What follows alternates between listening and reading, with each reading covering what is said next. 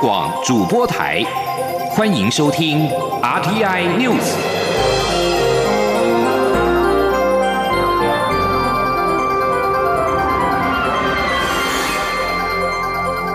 听众朋友您好，欢迎收听这节央广主播台提供给您的 RTI News，我是张顺祥。南回铁路电气化今天全线通车，出席通车典礼的蔡英文总统表示。南回铁路电气化通车之后，不止有助于台东跟屏东之间的往来，也有助于东部的观光。身为屏东人的蔡总统更是大推南回铁路上的双东海岸线的美景，邀请民众一起来体验。央广记者江昭伦的报道。三二一，请触摸启动水晶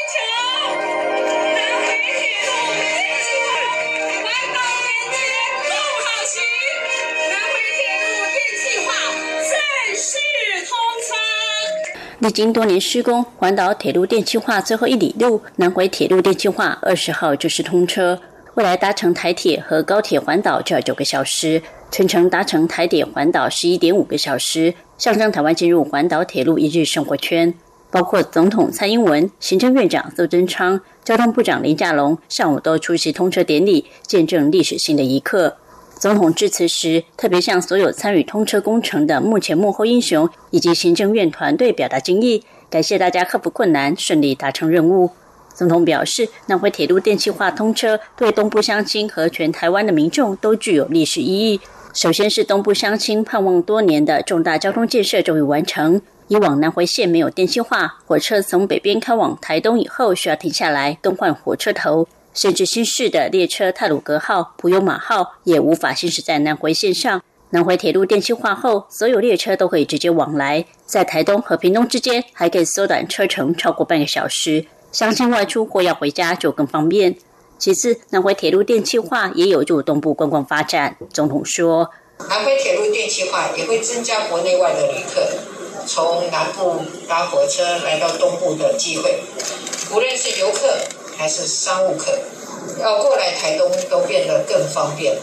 我相信这对观光产业跟区域跟城乡的均衡发展，都有都会有很大的帮助。不止南回铁路电气化，总统表示，未来政府还会有一系列提升东部铁道运输的措施，包括华东铁路双轨化等工程，以及台铁新采购的六百辆城际列车，都在一一进行当中。政府会透过更短的时间、更大的运量，让东部乡亲开心出门、安心回家。身为屏东人的总统也大报私密景点，邀请全国民众搭乘南回铁路时，可千万别错过。总统说：“在这个南回线上啊，从访寮，还有我的家乡丰港旁边的台湾海峡，翻过山就会看到太平洋。光是大海的蓝色，就有数不尽的丰富的变化。”啊，这一段我们叫它双东海岸线，是我最推荐的私房景点。也希望大家在搭乘我们电气化以后的南回铁路的时候，可以特别留意这项美景。通车典礼结束后，总统与行政院长苏贞昌也亲自搭乘一小段首航列车，抢先体验南回铁路电气化的便利。根据台铁的规划，南回铁路电气化将于十月二十三号正式改点通车。明年一月三号之前，行驶南回铁路列车票价全面五折。中国电台记者张超伦报道。台铁南回铁路今天举行电气化通车典礼，交通部长林佳龙在多位立委的陪同之下，搭乘首航列车从屏东直抵台东。南回铁路电气化之后，从高雄到台东的行车时间可以节省二十七分钟，到花莲缩短三十九分钟。林佳龙表示，台湾环岛铁路电气化之后，下一个阶段就是全岛六小时的高快速铁路网。请记者陈立信宏报道。南回铁路在一九八零年开始动工，期间还挖出在地底沉睡千年的卑南遗址，也诞生了台东国立台湾史前文化博物馆。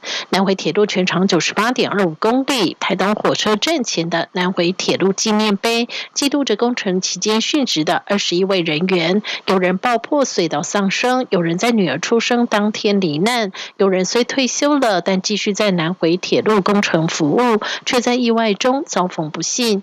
南回铁路电气化二十号举行通车典礼，也代表台湾环岛铁路电气化最终一里路的完成。二十三号台铁班次将全面更新，高雄到台东最多节省二十七分钟，到花莲缩短三十九分钟，一直到明年一月三号前，只要搭乘南回铁路都可以购买五折优惠票价。交通部长林佳龙在多位地委陪同下，二十号搭乘首航列车从屏东直抵台东。他在通车典礼上致辞表示，台湾环岛铁路电气化完成之后，台湾可以更紧密的成为一个九小时搭乘火车不用换车一车到底的生活圈。下一个阶段，交通部要力拼的就是全岛六小时的高快速铁路网。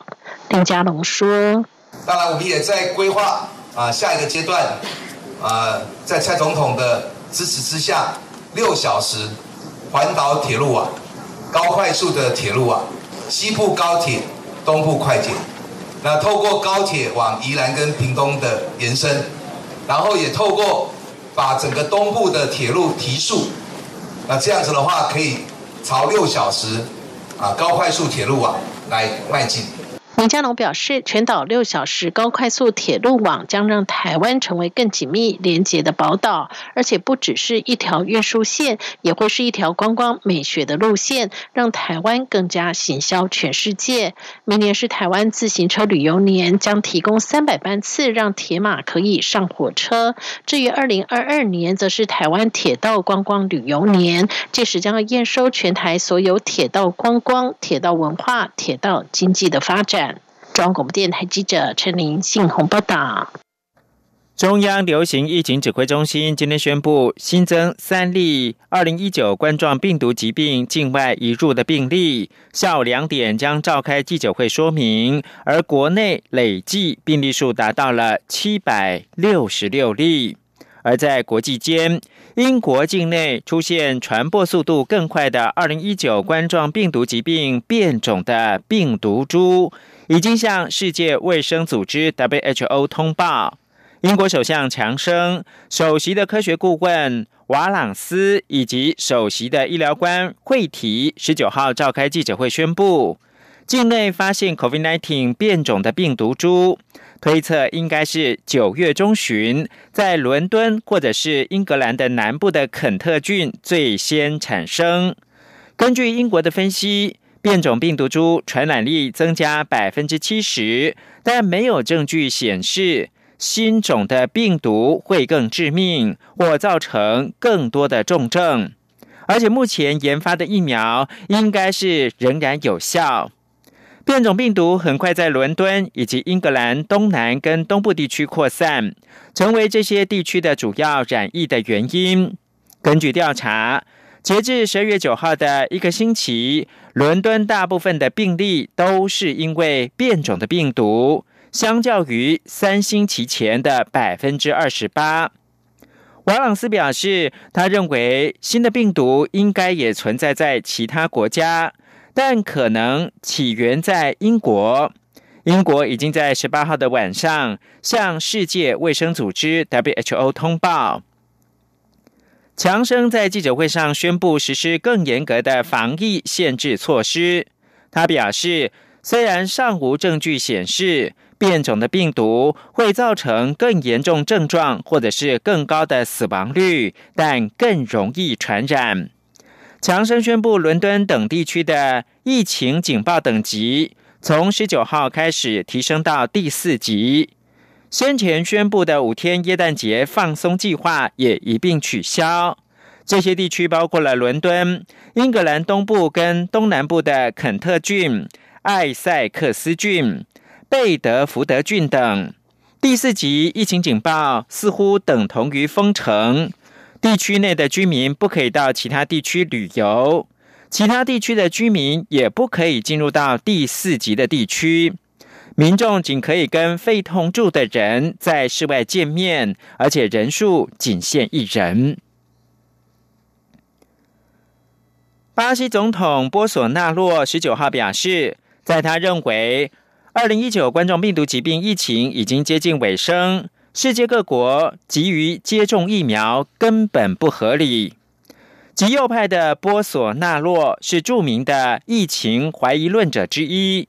他先前已经公开表示，绝对不会接种 COVID-19 的疫苗，也不会要求所有巴西人必须接种。最近，全世界各地确诊病例增加，显示疫情根本尚未结束。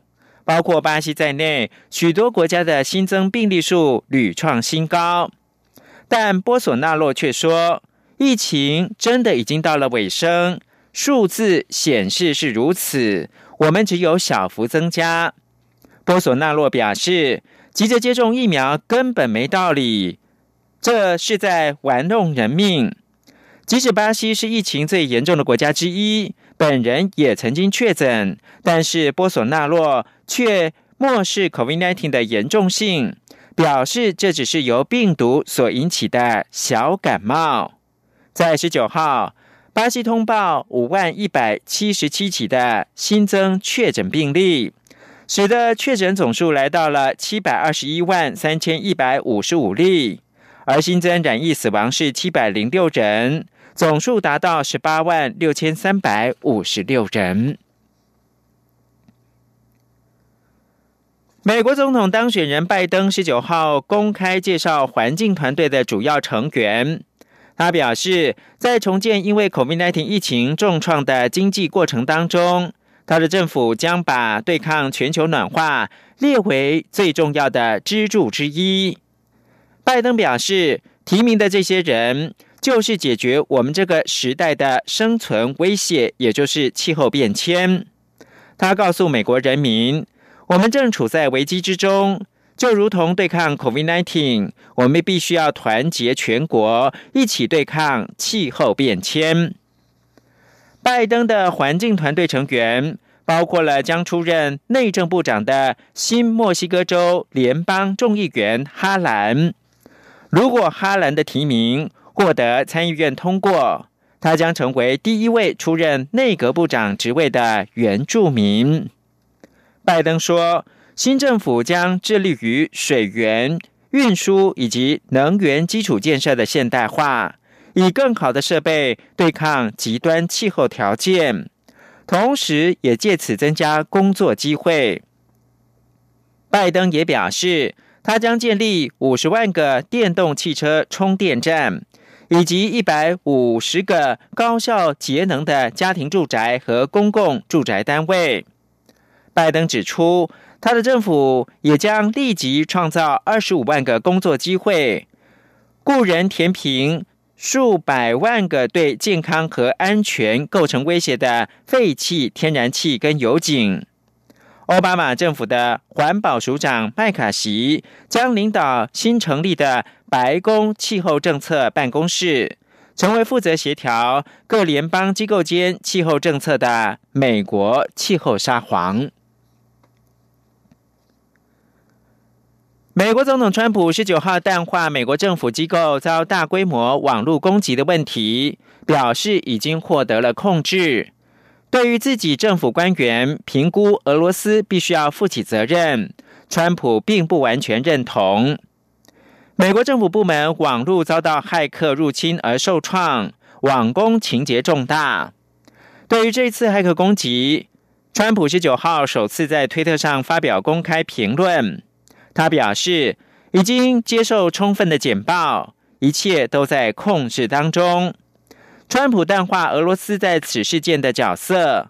他说：“当事情发生的时候，俄罗斯，俄罗斯永远都会优先被点名。”川普在没有提供证据的情况之下，指出中国可能也涉及。